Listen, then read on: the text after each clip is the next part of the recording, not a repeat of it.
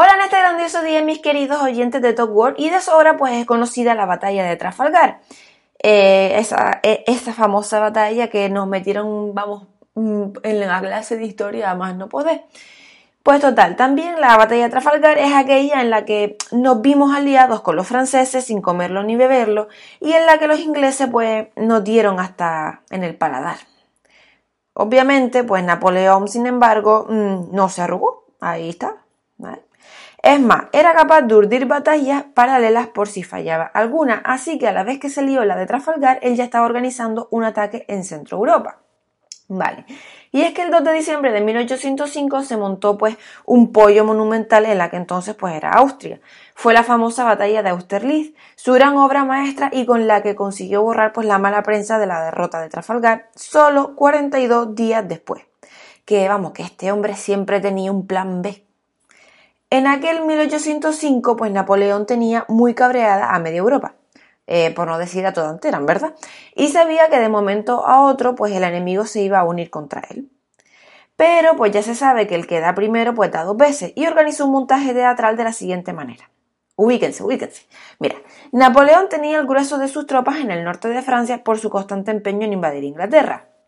Como vio que no había forma de atacar la isla, pues cambió sus planes y decidió atacar a los austriacos. Dejó a la costa francesa pues una retaguardia así ruidosa como, como si fueran más de los que eran y trasladó con disimulo parte de sus tropas pues hacia Centro Europa pues para arrear un ataque sorpresa. La verdad es que no sé yo cómo se trasladaban pues tropecientos mil hombres disimuladamente, pero bueno, Napoleón lo hizo. Los emperadores de Rusia y Austria pues unieron sus fuerzas para repeler el ataque francés, pero error, se fiaron de las apariencias. Napoleón dividió sus tropas planteando pequeñas batallas y fingiendo luego que huían pues a lo loco. Hizo creer al enemigo que había menos soldados de los que había y como parte del plan, pues hasta pidió negociar la paz como si estuviera asfixiado. Los emperadores rusos y austriacos pues picaron y se lanzaron a por ellos que son pocos y cobardes. Así fue.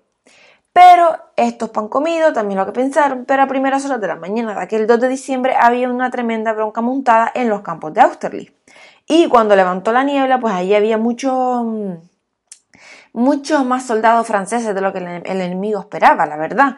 Total que a las 5 de la tarde Napoleón ya se había merendado a los austrorrusos y no se lo pierdan. El Bonaparte encima con su gran cara dura fue y se casó con la hija del derrotado emperador austriaco. Si es que este hombre este no cambia, no cambia este hombre. Pues espero que les haya gustado la, historia de hoy.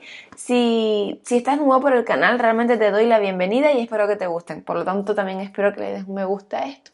Y si tienes a alguien por ahí cerca, pues también pues, le invito a que tú le digas que se suscriba que tampoco está mal. Por lo tanto, un saludo y nos vemos mañana. Hasta luego.